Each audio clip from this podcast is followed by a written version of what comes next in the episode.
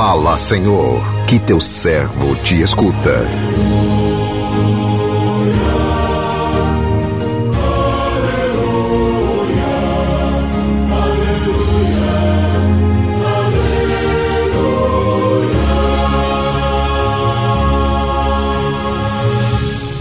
O Senhor esteja convosco, Ele está no meio de nós. Proclamação do Evangelho de Jesus Cristo, segundo João, glória a vós, Senhor.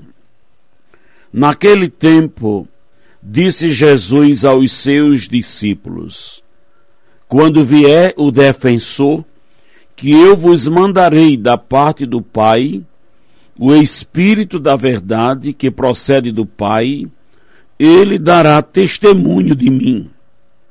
E vós também dareis testemunho, porque estáis comigo desde o começo. Eu vos disse estas coisas para que a vossa fé não seja abalada. Expulsar-vos-ão das sinagogas, e virá a hora em que aquele que vos matar julgará estar prestando culto a Deus. Agirão assim, porque não conheceram o Pai nem a mim. Eu vos digo isso para que vos lembreis de que eu o disse quando chegar a hora. Palavra da salvação, glória a vós, Senhor.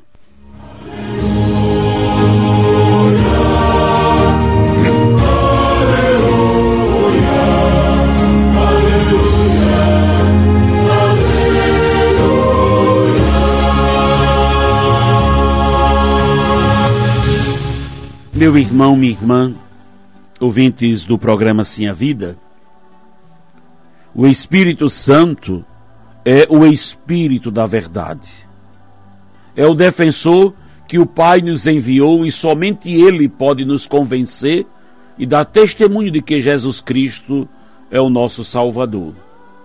Falando assim, Jesus quis preparar os seus discípulos para a hora da provação tentando abrir-lhes a mente, a fim de que percebessem a ação do Espírito Santo no momento oportuno, quando lhes recordariam tudo o que haviam vivido juntos. Assim, portanto, eles também poderiam dar testemunho de Jesus no mundo. Jesus hoje também eh, nos recomenda para que nos, não nos espantemos com as ações daqueles que não estão em sintonia com o projeto do Pai. Eles agem por ignorância. A ignorância é o maior adversário no processo de conversão a Jesus Cristo. Enquanto nós não temos verdadeiramente uma experiência concreta com a salvação de Jesus, nós próprios nos tornamos antagonistas da nossa felicidade. Por isso, muitas vezes, em nome de Jesus, nós aprisionamos as pessoas que estão a serviço do amor e da verdade. O Senhor nos mostra isto quando diz que os que agem contra os princípios do Evangelho são os que não conhecem o Pai, o Filho e o Espírito, que é amor.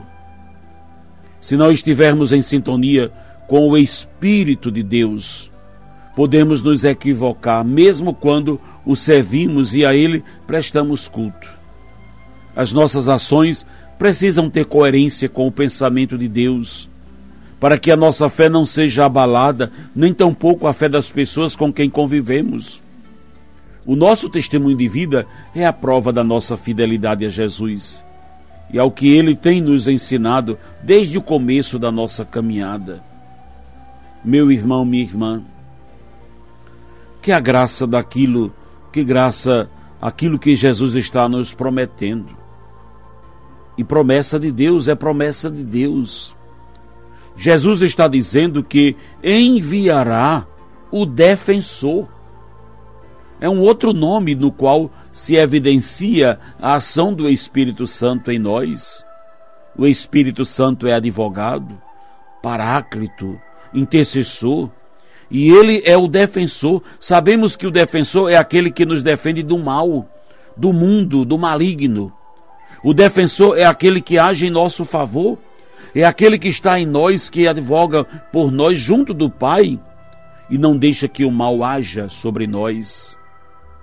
Às vezes perguntamos-nos, como os salmistas, quem há de nos proteger? Quem há de nos defender?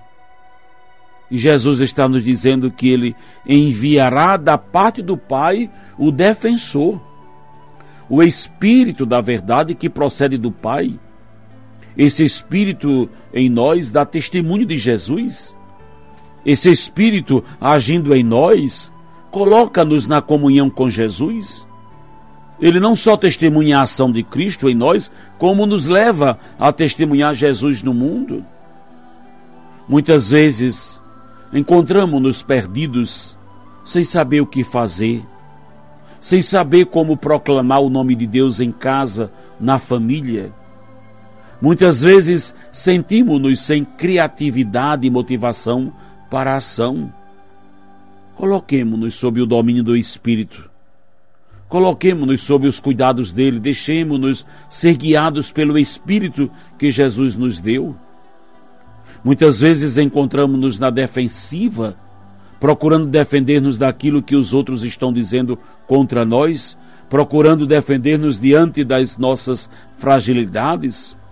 Ficamos dentro da cabeça, argumentando, agindo com nós mesmos, né, argumentando com vontade de dizer um monte de coisas para as pessoas. Estamos gastando energia cerebral e emocional Estamos nos desgastando mental e emocionalmente falando, quando na verdade tudo o que precisamos é estar no espírito. Não nos deixemos mover pelo espírito mundano que procura revanchismo, o combate de uns contra os outros. Esse espírito é mundano e não é o espírito de Deus. O espírito de Deus é aquele que nos acalma, que nos coloca na presença silenciosa e amorosa de Deus. O Espírito de Deus é aquele que nos advoga, defendendo-nos e guiando-nos. Deixemos-nos guiar pelo Espírito prometido por Jesus. Que o Senhor nos abençoe. Amém.